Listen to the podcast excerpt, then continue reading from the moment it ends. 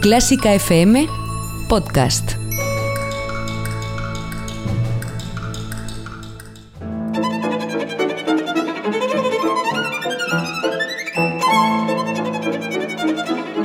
Hoy toca con Carlos Iribarren.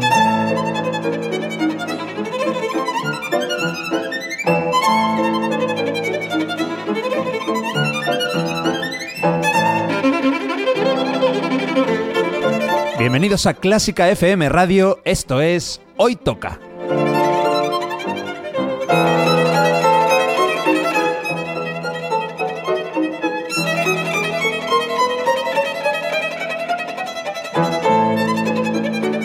Vamos a escuchar música de calidad, de primera categoría. Algunas piezas son conocidas, otras no tanto, pero todas tienen algo en común.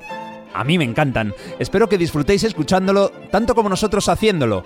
Y por cierto, podéis y debéis seguirnos en Twitter, en Facebook y en Instagram. Esto es Clásica FM Radio.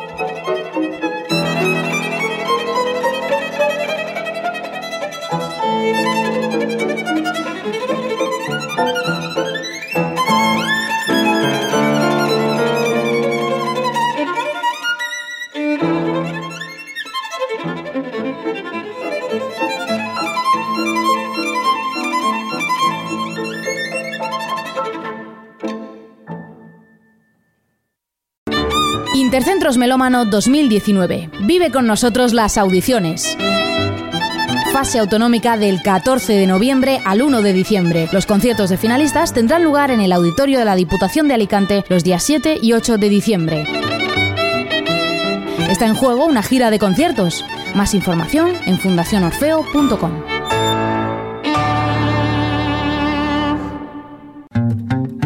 El próximo anuncio publicitario contiene ventajas y descuentos para los mecenas de Clásica FM.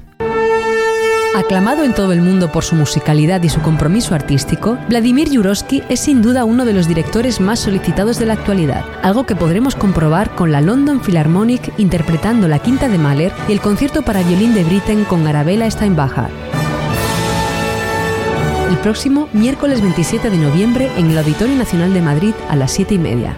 Más información en el 914260397 y en ibermúsica.es.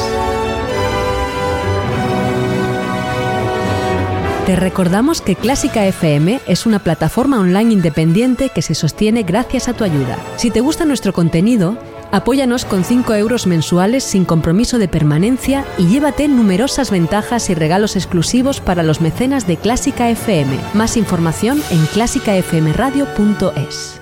Hoy toca una actividad esencialmente noble. A veces se mancha o se pervierte por algunos que están muy alejados de su verdadero espíritu, pero muchos otros luchamos para que eso cambie. Hoy toca algo necesario. Hoy toca deporte.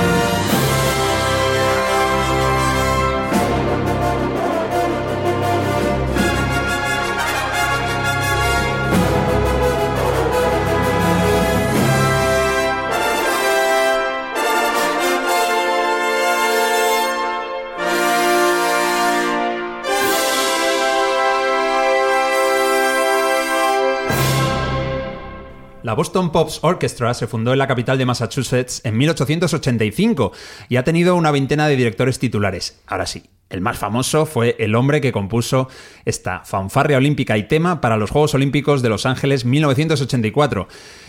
Asumió el cargo entre 1980 y 1995 y responde al nombre de John Williams, un tipo conocido. Mario Mora, ¿cómo estás? Buen compositor, ¿eh? Gran compositor. Esta música, cuando la has escuchado la primera vez, confiesa lo que me has dicho. He preguntado que si era de Harry Potter. Lo cual te habla bien de Pero ti. porque he visto John Williams, digo, y no sé, me sonaba. ¿De dónde la he escuchado yo entonces? Pues en a la ver, radio la ponen a ¿Dónde veces, estabas tú en 1984? Sin, sin planear. Sin planear todavía, imagínate. Sí. Bueno, pues esta es la música que sonaba pues cada vez que subía Atlanta? alguien. No, a ver, en Los Ángeles. Ah, en Los Se lo he Ángeles. dicho además. No, estate atento. Atlanta fue en el 92, creo. 96, Vale, vale. correcto. Ah, ves, de ese me Que, acordaba yo. 92 fue Barcelona, claro. que, que cada vez que subían los medallistas, pues sonaba el... Esto que acabamos de escuchar. Ah, vale. ¿Vale? O sea, que le encargaron a John Williams Sí. la música de... Esto ya no se hace, ¿no? Hay un compositor más californiano que John Williams para Esto ya hacer no se hace en las, las, Olimpiadas o Juegos Olímpicos, que no sé muy bien cuál es la diferencia. Mira, se lo vamos a preguntar a nuestro Venga. invitado, que él sí que, que seguro que lo sabe, y él es Víctor Manuel de Francisco. ¿Cómo estás? Hola, ¿qué tal? Víctor Manuel viene aquí en calidad, bueno, primero de gran aficionado a Hoy Toca, Sí, sí, sí, sí. Yo creo que me he escuchado, si no todos, casi todos los programas. y luego como entrenador de baloncesto de categorías inferiores. Sí. Se llaman inferiores por tamaño, no por importancia.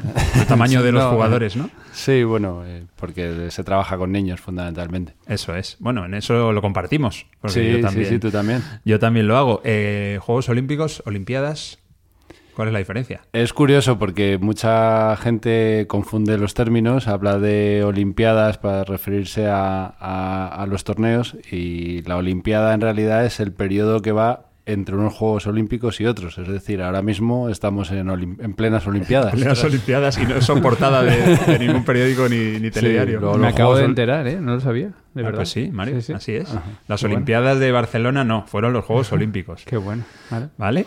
Pues nada, eh, vamos a hablar de deporte y vamos a escuchar música relacionada con el deporte. El, el caso de la primera es evidente. Y yo te voy a preguntar ahora una pregunta que parece sencilla y y es muy complicada, Víctor. ¿Qué es para ti el deporte? Pero te voy a dejar que la pienses, ¿vale? Y mientras vamos a ir escuchando alguna de las bandas sonoras más populares de un tipo que en los 80 y los 90 pues llevó su genio mediterráneo a pelis como Blade Runner, como 1492, Conquista del Paraíso, o esta, la que vamos a escuchar ahora, la peli británica Carros de Fuego, que se llevó el Oscar a la mejor banda sonora por esta maravilla. El autor se apellida Papazanasiou y se llama Vangelis.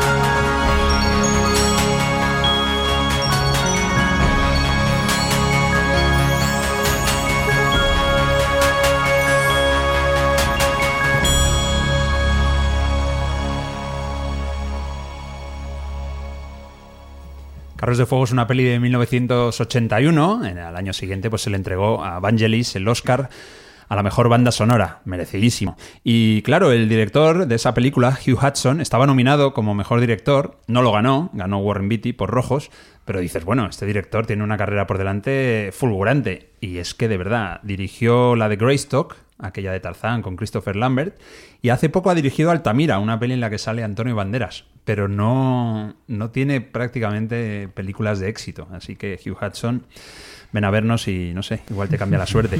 Mario, esta música sí la identificas, ¿no? Eh, sí, Mítica. sí, sí, pero o sea, estaba pensando si la pones. No es de Harry Potter, ¿eh? Es Ya, de- pero no, tampoco sé de qué va la peli. Entonces, no sé si la pones porque la temática de la peli va de deporte Eso es.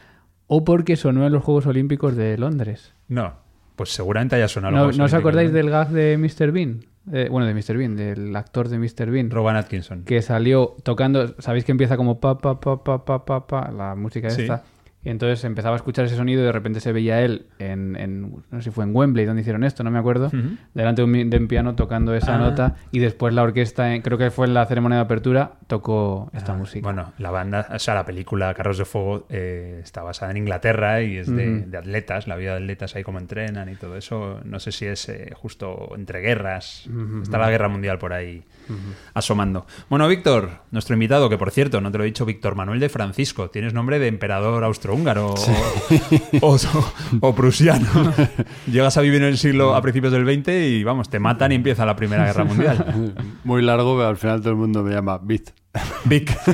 Sí, no te O confunden sea con que- un bolígrafo, ¿no? Sí, sí, sí. bueno, la pregunta es sencilla. ¿Qué es para ti el deporte, Víctor? Bueno, de sencilla no tiene nada. ¿Cuánto tiempo tengo? nada, el deporte es, em, para mí es una herramienta de formación, de ayudar a los chavales a, a- A desahogarse y a, a espabilarse. Bueno, y a aprender también. Es, eh, eh, los deporte, el deporte tiene un montón de valores que luego te sirven en la vida en la vida normal. ¿no? De hecho, yo creo que si no existiese el deporte, para mí, o sea, mi vida habría sido completamente diferente porque yo lo, lo utilizo un montón. en- Vete a saber lo que estarías haciendo ahora, ¿no? Igual robando en la calle.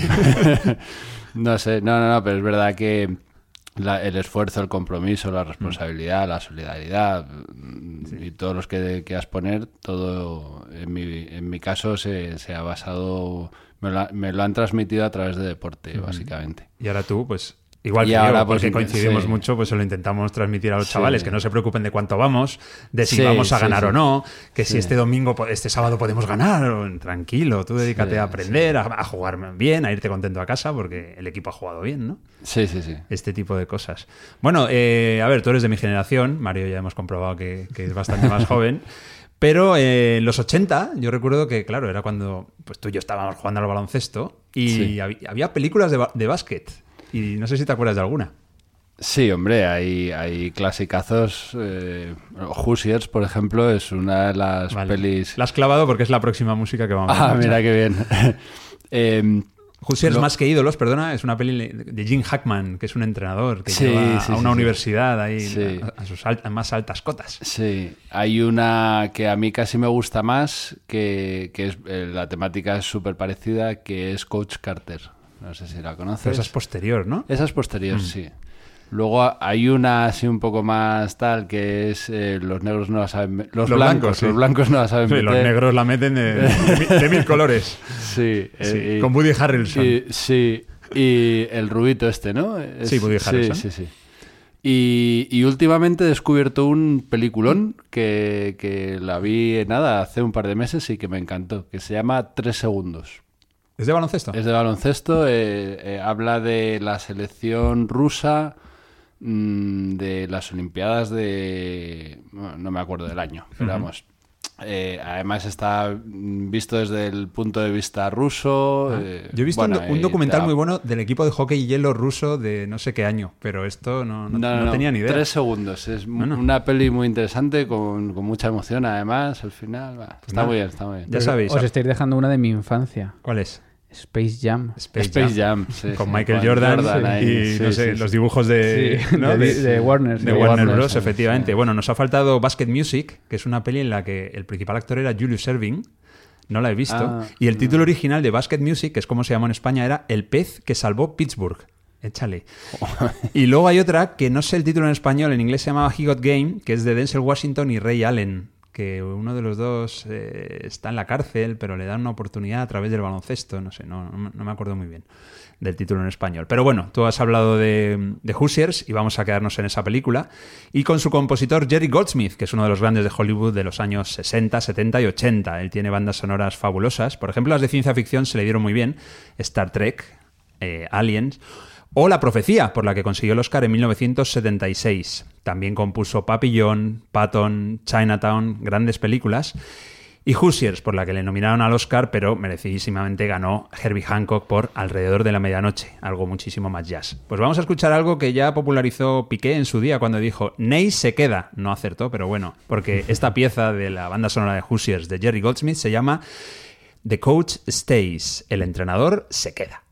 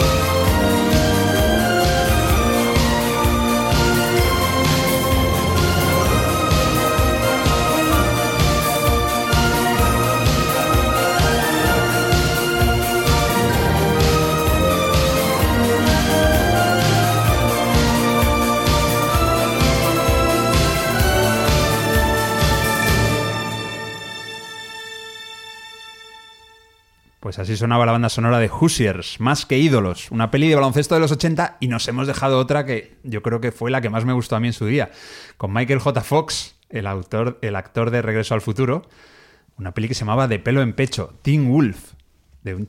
No me digas que no la has visto, Víctor. No. ¿No has visto De pelo en pecho, Teen Wolf?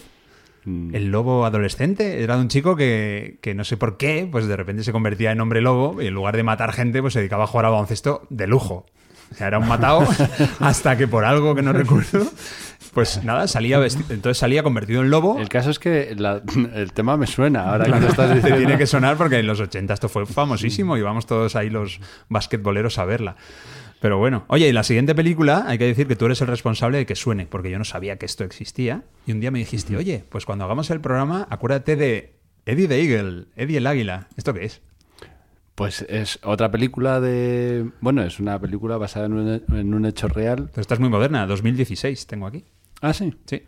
Pues eh, eh, la, la, vi, pues eh, la vi hace un par de años y la verdad es que es la vida de un tío que decide ser olímpico. Él quiere ser olímpico a toda costa. Entonces Pues es, creo que es inglés y entonces eh, se presenta a- al, al equipo de esquí porque considera que como el Reino Unido el esquí no tiene demasiada... Pero nada, no, al final le echan del equipo porque no hay manera y tal. Y cuando ya está a punto de, de tirar su sueño a la basura, mm, ve un cartel de un tío saltando eh, en trampolín, ¿no? Ajá, sí, saltos de trampolín, saltos de esquí. de esquí. Del 1 de enero, ¿no? Y entonces, sí, sí, sí. O donde sea. Sí. Y- Kitchen. Y entonces decide que, bueno, que él va va a hacer eso. Y es, Ah. es una peli de tesón, de fuerza de voluntad. De y- chaqueterismo. Y, de, y de mu- y de muchas leches hasta que lo, lo consigue. Y, y bueno, hombre, es que te la reviento si la si No, al te final no lo cuentes, contar, hombre. Pues pero- hombre, ¿qué va a hacer? Pues va a ir a las Olimpiadas y las... Y, perdón, y- y gana, pero ¿no? vamos, lo de, perdón, a los Juegos Olímpicos. Eso. De, de invierno, lógicamente. Y lo del águila, pues eh, tiene su sentido, pero claro, para eso hay que ver la peli. si no, Porque no- es que cuando va, Mario, te lo cuento, me lo imagino, porque cuando va en- por el aire lo que hace es quitarse los esquíes, rápidamente le da tiempo, se quita las botas, los calcetines y lleva las, las uñas súper largas como un águila. Así. Y aterriza, claro, y aterriza clavando las uñas y eso le da más, más agarre. Mm, Bueno, Sí, no vale. va por ahí. no va por ahí. Vaya, llegó a acertar y es un tiro. Bueno, pues nada, eh, Víctor, gracias por darnos a conocer esta historia. Nada, de- otra peli muy recomendable, ¿eh? está, Vale. está muy bien. Eddie de Eagle. Bueno, yo, Bueno, lógicamente. para, sobre todo para chavales y tal. Tampoco Ah, vale, la para- típica noche de viernes te pones igual te quedas dormido. Bueno. Pero no, no, está, está graciosa. Está bien. Bueno, yo, claro, esto es un programa de música, básicamente, así que he investigado sobre el compositor. La verdad es que es un estadounidense muy poco conocido. Eh, nació en 1980 y las bandas sonoras más importantes que tiene son de acción, como Kick-Ass, segunda parte, Kingsman, al servicio secreto de su Joder, majestad. esa, esa peli es buenísima. Es muy también. buena, yo la vi hace poco también, está muy bien. Y el biopic del Elton John, Rocketman, que sacaron hace poco, aparte de sonar canciones del Elton John, pues se ve que suena música creada exprofeso para la película, pues es de este hombre, de Matthew Margeson. Así que vamos a escuchar pues la pieza que he seleccionado de la banda sonora de este Eddie Eagle, de Eddie the Eagle, que se llama El primer salto en Calgary.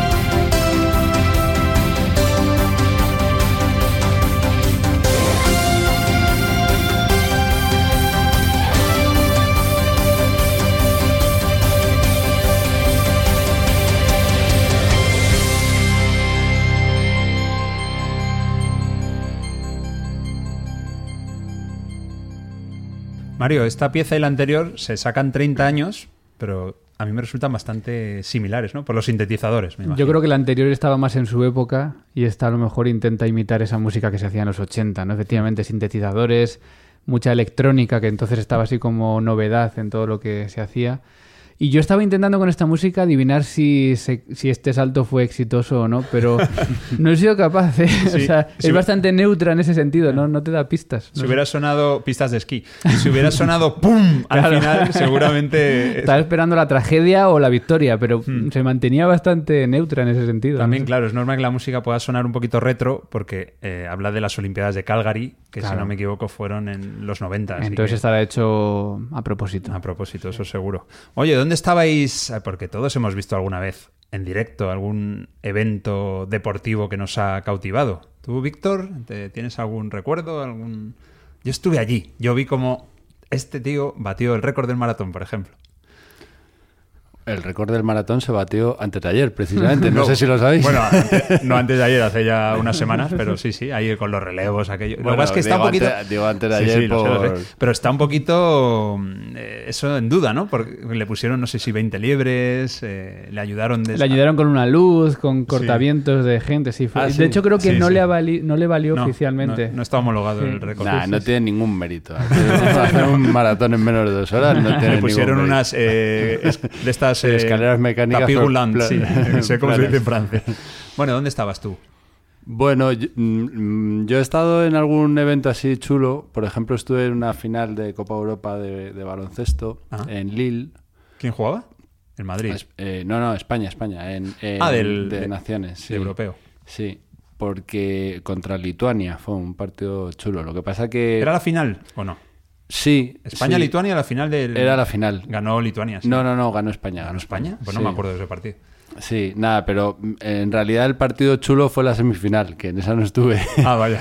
pero eh, la vimos con unos amigos y tal, y entonces dijimos, oye, que han salido unas entradas con, con vuel- vuelo más entrada, venga, nos, no- nos animamos, venga. Empezamos así con la tontería y acabamos mm, tres amigos en Lille viendo, viendo el partido y el recuerdo... Hombre.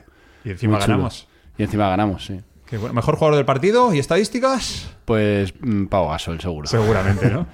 ¿Y tú, Mario? ¿Dónde has.? Yo es que soy muy friki del motor.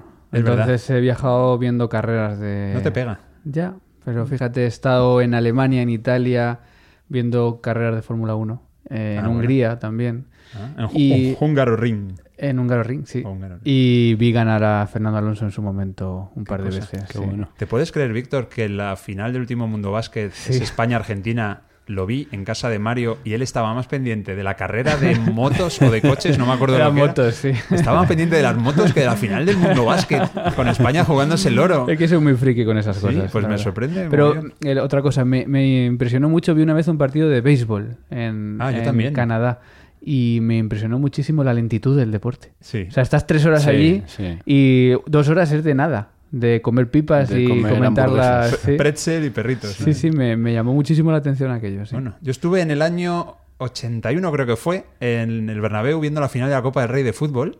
Y lo recuerdo por dos cosas. Vino un tío mío de Bilbao y dijo, oye, Carlos, que te invito, que tengo una entrada. Digo, pues venga, me enseñó el himno del Athletic, o al menos un poquito a... Tú ibas como fan del Atlético. Algo de letra sí, la verdad es que yo en aquella época, pues, no sé si sería el Real Madrid, me imagino, pero bueno. Y, y me aprendí algo de letra. El himno del Atleti de Bilbao es el más bonito de España, con diferencia, que no se enfade nadie, pero es que es así.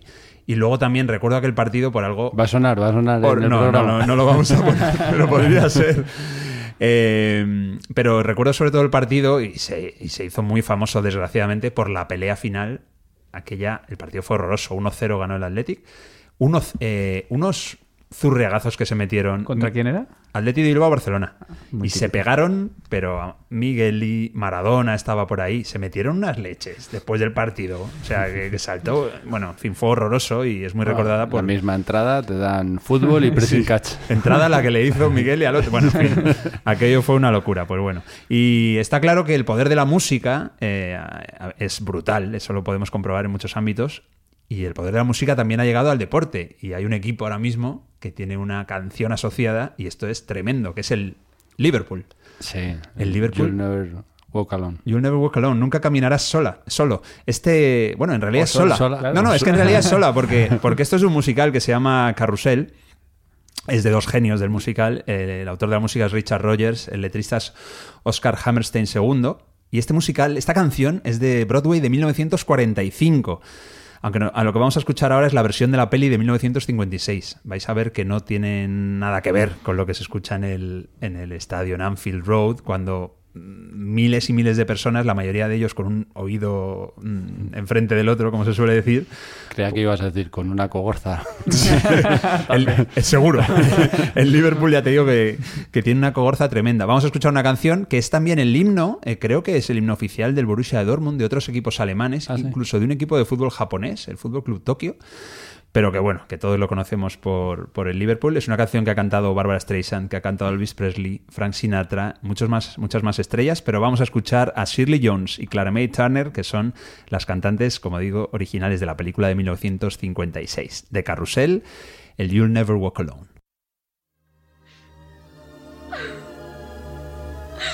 Do you remember that sample you gave me? Do you remember what it says?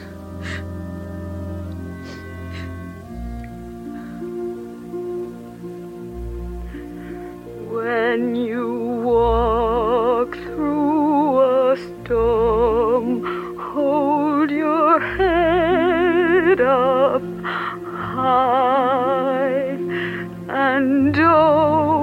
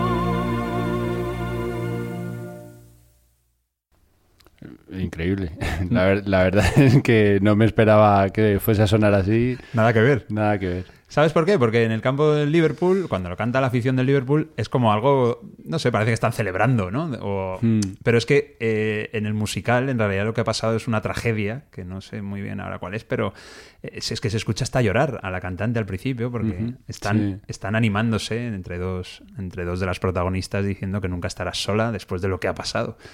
¿Yo qué quieres que te diga? Mm, A pesar de la cogorza de que tengan un oído enfrente del otro, yo creo que me gusta, me encantaría escucharlo en Anfield y, y me, y me iba a gustar más que esta otra versión que hemos escuchado. En un Liverpool Pontevedra, por ejemplo, ¿no? Bueno. De, de la Copa de la Copa Libertadores, típico Liverpool Pontevedra. Bueno, se nos está acabando el programa, solo nos queda una pieza para escuchar. Ahora, ¿qué pieza? ¿Qué pieza? Una de las joyas, iba a decir, de la ópera del- del- de finales del 19, principios del 20, pero no, no, es una de las joyas de la música clásica. Mario, ¿cuál es tu mejor recuerdo deportivo? Sin que estuvieras en, en el. Cuando, cuando ganó. Pero vale por Sí. la tele. Bueno, claro, claro, para eso me refiero. Cuando ganó Sito Pons el, el Gran Premio de, de España de 250. ¿Cuánto de original quieres que sea? Porque te No. podría decir la. Quiero que seas la undécima, la décima de. No. nah. tu mejor recuerdo deportivo que dijeras, madre mía, ver, lo es que, que estoy te- viendo. me gusta mucho ver deporte, ¿eh? Y he tenido muchos, pero si quieres que te sea así raro, porque hubo uno que disfruté un montón, A ver. que, que fueron los mundiales de snooker de, De billar inglés. de Ron O'Sullivan. Sí. Ronnie O'Sullivan. Ronnie este- O'Sullivan, Sí, sí, sí. le he visto alguna vez. Y fui muy, muy, muy fan suyo y, y me veía... Las finales duran dos días, ¿eh? Me las ve- igual son 16 horas de final. Me las veía enteras y las disfrutaba un montón. Hay que decir que tú has vivido en Inglaterra y eso Claro, te, allí te fue ha donde afectado me- al cerebro.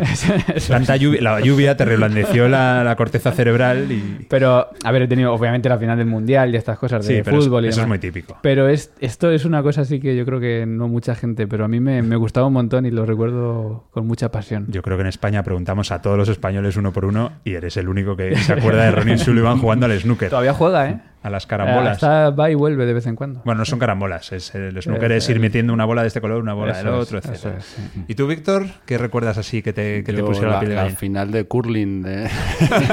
ya puestos a De. Noruega en el 86, ¿no? No, bueno, eh, eh, recuerdos hay muchos de pues eh, las remontadas del Madrid a la Copa Europa, aquella Ah, de al Anderlecht, al 6-1 Anderlecht, creo que sí, fue. sie- Siete, No, eh, 6-1, 6-1, sí. También le hicieron otra al Inter y otra al- a un equipo alemán. No me acuerdo cuál era, si el Borussia o uno de estos. El Bayern, ¿no? Bueno, No, no, me el. Bayern de Múnich no era. Sí. No, el Borussia, sí. El yo Bayern- creo que fue el creo que sí. Bueno, y eh, la- eh, las finales de Nadal. La primera Ah, de bueno. Arancha fue apoteósica, porque, bueno, nadie se esperaba, ¿no? Y Nadal, pues, est- estas finales que parece que está todo perdido y de repente, de repente eh, resurge. Sí. Pero vamos, mi, mi recuerdo está todavía por llegar. Mi gran recuerdo deportivo está todavía por llegar Es- con, es mis, que- con mis chavales ahí de, San Agustín que vamos a ganar la liga este año, ya verás. Que fue nuestro colegio y tú estás entrenando ahí. Sí, Yo sí. entreno en otro, donde me pagaban mejor. No, lo- Pens- no me extraña. Pensaba que ibas a decir con mis chavales, porque tú tienes un hijo y una hija. Sí, también. Y hacen deporte, me imagino. Sí, sí, sí, Ah, pues, también. vete a saber, igual. Bueno, igual me dan una alegría cualquier día de esto. ¿está Bueno, pues yo, fíjate, el partido de Arancha que lo has mencionado, la verdad es que eso fue, lo vi una y otra vez, me volvió loco. La primera vez que ganó Roland Garros, creo que ganó Sí. tres. Le ganó dos a Steffi Graf y uno a Mary, a Mary Sel- a, perdona, a Mary Pierce, a la francesa Mary, Pierce. sí, y no sé si a Mónica. A Mónica Seles. No sé. El, el- No importante fue a Steffi Graf. El primero a Steffi Graf en el 89, si no sí, me equivoco. Aquel partido fue mítico. Pero yo un recuerdo que no olvidaré jamás es el primer All-Star que vi en la tele. El All-Star Game de la NBA, que fue en el año 87. Yo no, yo había oído hablar de lo Ahora que ya- están súper devaluados. Ahora es un rollo y tú, ya- tú y yo ahí coincidimos porque ahora juegan a meter 180 puntos. Sí, no, sí. en aquel All-Star del 87 en Seattle eh, jugaron, jugaban a ganar, a ganar y a defender más o menos fuerte. Y, el, y me gustó mucho que el hombre decisivo del partido, que además tuvo prórroga, fue Tom Chambers, un jugador Ajá. rubio, blanco, que saltaba muchísimo y que no iba a ir al partido, pero no me acuerdo quién se lesionó y le llamaron a él, que era como era del equipo de casa, Sí, esas Fue- cosas suelen pasar. empezó de titular, se fue creciendo, se fue creciendo y bueno, pues aquel All-Star eh, Sí. pues fue, fue mi momento, el que más recuerdo así que de flipar absolutamente viéndolo en la televisión. De hecho, en el Gigantes del Básquet, aquella revista que, que sigue Sí. existiendo, te venían todas las estadísticas, pero a mí me dio igual y volví a ver el partido apuntando yo estadística por estadística y al final comprobé que efectivamente Que no se habían equivocado. que no se habían equivocado, sí, sí, te juro que lo hice porque me fascinaba ver una y otra vez aquel partido. Bueno, Mario, pues nos vamos a despedir con ópera. Mm, Muy bien. Deporte y ópera. Con Tosca, una ópera de... ¿Habrá alguna ópera sobre deporte? No, sé. Yo... Bueno, el, el caserío tiene ahí lo de... Pero no va de deporte. No, no va de deporte. Pero juegan mucho a la pelota vasca. Yo, pero no en el caserío precisamente. Aunque algo hay, de partido Sí, te ganaste y tal y cual. Eh, yo hacía unas bromas así con cosas imposibles que preguntaba, venga, la categoría es zarzuelas que transcurran en un gimnasio. Y me has, me has recordado un poco esto, ¿no? ¿Habrá Vale. alguna ópera de deporte. Tosca no va de deporte, Tos- Tosca es pues, de amor y de desamor y muerte. Y es de 1900, es una de las mejores óperas de Puccini, sin duda, y lo que vamos a escuchar es mítico. ¿Por qué está en este programa? Porque, precisamente, hablando de la NBA, había unas piezas que ponían en los descansos, eh, que esto lo hacen maravilloso los americanos, Hmm. y había una con jugadas espectaculares y sonaba lo que vamos a escuchar ahora, cantado por Plácido Domingo, Recóndita Armonía. Entonces, aquella combinación de Michael Jordan, etcétera, haciendo mm, o mates o cosas increíbles. junto a esto que vamos a escuchar ahora, que es fabuloso, pues ya te emocionaba. Pero luego al final me acuerdo que salía Plácido Domingo en un partido, le habían cogido, estaba ahí a pie de cancha, y se le ponía de pie y con un- tenía un balón en la mano y decía I love this game, que era el lema de la Es NBA. el lema de la NBA, sí. En aquella, en aquella época y por eso, pues bueno, pues lo hemos incluido porque yo también lo tengo asociado a mis recuerdos de partido tras partido de la NBA.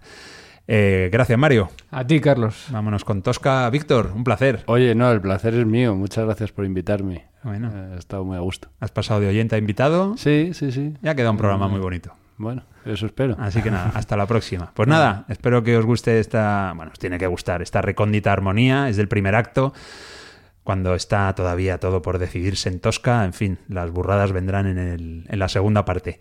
Eh, seguid escuchando la mejor música del mundo, lógicamente, la que está siempre en Clásica FM, y nada, nos escuchamos en el próximo, hoy toca. Dammi colori